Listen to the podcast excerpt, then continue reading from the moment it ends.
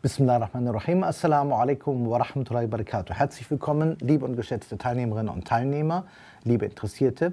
Heute stellen wir einen Hadith vor, der als solcher sehr bekannt ist, aber er hat interessante Bedeutungsebenen, die wir auch mal beleuchten wollen.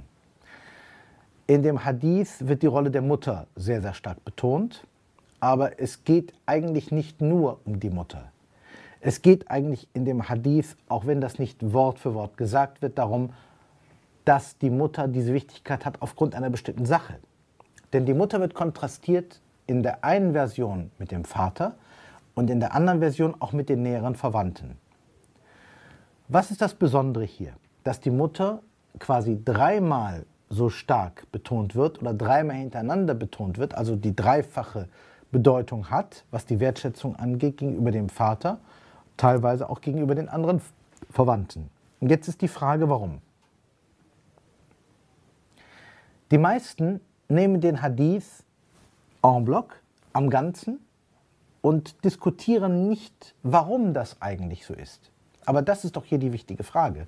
Warum betont der Prophet wassalam, die Mutter in dieser Art und Weise? Nehmen wir es einmal mit anderen Hadithen zusammen, die eine ähnliche Sprache sprechen, wie zum Beispiel in der Version, das Paradies liegt zu Füßen der Mütter, als Plural gesetzt. Auch das ist eine interessante Formulierung. Also die Mutter wird übermäßig hoch geschätzt, wenn wir das mal so betrachten wollen. Manche interpretieren das so, dass sie sagen, die Mutter hat den äh, Menschen, jeden Menschen, jeder hat ja irgendwo eine Mutter, die Mutter hat diesen Menschen, der dann als Kind zur Welt kommt, unter Schwierigkeiten getragen, die Schwangerschaft, unter Schmerzen geboren und man muss auch zugeben, das kann ein Mann nicht nachempfinden. Das ist einfach so. Das heißt, das ist eine Welt, die dem Mann verschlossen ist. Und wiederum sagen manche, es gibt dafür einen Ausgleich. Die Verbindung, die innerliche Verbindung in den allermeisten Fällen zwischen einer Mutter und ihrem Kind ist doch eben auch stärker als die zwischen Vater und Kind. Sozusagen, der Vater kann zwar auch ein intensives Verhältnis, ein innerliches Verhältnis mit seinen Kindern haben, aber für die Mutter ist es sowohl ein seelisches wie auch ein körperliches Verhältnis. Für den Vater ist es ein seelisches. Da liegt der erste und wichtigste Unterschied. Der zweite Punkt ist aber, dass die Mutter in den meisten Fällen viel intensiver mit der Betreuung mit dem Kind beschäftigt ist als der Vater. Und vielleicht liegt hierin auch eine kleine Wurzel für das Ganze, man sagt, es kann niemals eine Belohnung geben ohne eine Verpflichtung, die man erfüllt hat. Oder Rechte und Pflichten müssen ja irgendwie im Ausgleich sein. Oder auch Belastungen und die Belohnungen. Ich vergleiche es immer mit einer anderen Hadith-Reihe, wo es heißt, und wenn Allah einem Menschen etwas Gutes will, dann prüft er ihn gegen Ende seines Lebens mit Krankheiten, sodass ihm seine Abrechnung und auch sein, seine spätere Existenz sehr erleichtert wird, um dessen Willen, was er in diesem Bereich erduldet hat. Wenn man das einmal so betrachtet, dann versteht man, es gibt kein Leid ohne eine Belohnung und es gibt keine Schwierigkeit ohne eine Belohnung und es gibt keine Herausforderung ohne eine Belohnung. So gesehen ist die Belastung, die die Mutter zu tragen hat, im Vergleich zu der Belastung, die der Vater zu tragen hat, ja viel größer. Die Mutter trägt ja viel mehr Last. Und sogar wenn wir sagen, der Vater würde jetzt sehr früh in die Erziehung mit eingreifen, was er ja nicht immer so kann, aber sagen wir, er würde es tun, dann bliebe trotzdem die ganze Last, die die Mutter im Grunde getragen hat. Und der Vater kann sich Lohn erwerben, indem er der Frau hilft. Aber seien wir ehrlich, das ist eben doch nur die halbe Miete oder ein Drittel der Miete, wenn wir das mal so betrachten. Denn hier betont der Prophet wassalam, das dreifach. Dreifach wird die Mutter in allen Überlieferungen dieser Art betont und dann erst taucht der Vater auf. Ich glaube auch, weil hier die Mutter so stark betont wird, dass diese Stelle einen anderen Kontext hat als etwa die entsprechenden koranischen Stellen, in denen von den Abawain, den beiden Eltern, die Rede ist. Es gibt mehrere Stellen, in denen davon die Rede ist, dass der Mensch seinen beiden Eltern barmherzig sein soll. Und andere Stellen, wo es heißt, und erweise deinen Eltern Gutes. Hier werden die beiden Eltern, Vater und Mutter, gleichberechtigt genannt. Hier aber wird die Mutter betont. Ich habe mich immer gefragt, warum? Hier geht es um eine spezielle Wertschätzung, und zwar um die Wertschätzung, die von dem Inneren herauskommt. Die Beziehung zur Mutter ist eine ganz eigene und die zum Vater ist eine ganz eigene. Wenn Sie mich jetzt fragen, es gibt Fälle, in denen ein Mensch sogar zum Vater mehr neigen kann, aber in der Mehrheit der Fälle wird die Beziehung zur Mutter doch eine ganz eigene sein, also eine sehr intensive. Das merkt man auch, wenn man zum Beispiel unterwegs ist. Wenn man äh, zum Beispiel das Dua der Mutter hat oder den guten Wunsch der Mutter hat, so ist das ein Schutz. In einer anderen Überlieferung, die hier in diesen Kontext reinpasst, wird ebenfalls diese große Rolle betont. Da heißt es, und es gibt einen Rufer vom Himmel her, natürlich ein Engel, der ruft aus, O Mensch, du hast zwei Arten von Schutz. Das eine ist dein Dua oder der gute Wunsch deiner Mutter für dich. Und das zweite ist die gute Kraft, die in deinen Salihat-Handlungen liegt. Und dann verstirbt die Mutter und dann ruft der Rufer aus, O Mensch, heute ist dir eine, eine der beiden Schutzarten verloren gegangen.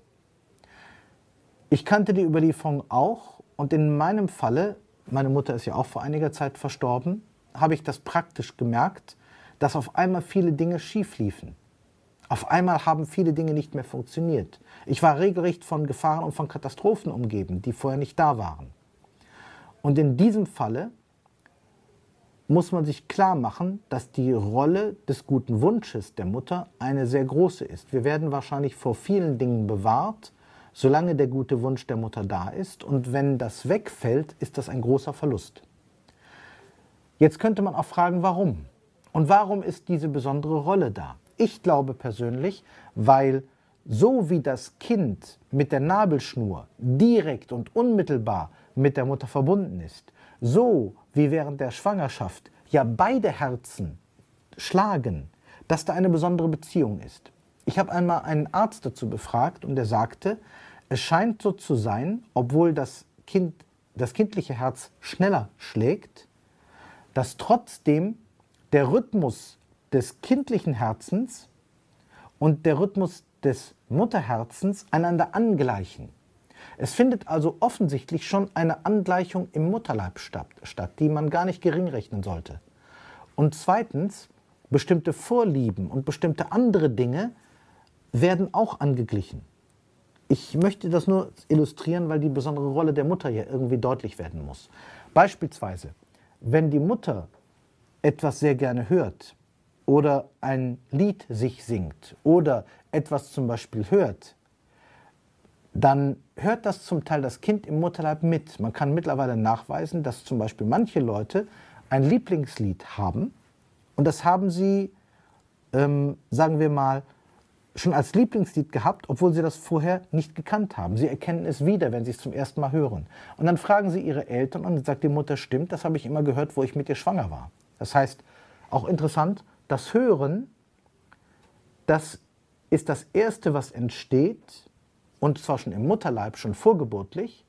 Und das Hören ist das Letzte, was dem Menschen bleibt, bevor er stirbt. Und das habe ich auch beobachtet. Und auch die Frage, wie erinnern sich Menschen an ihre Eltern?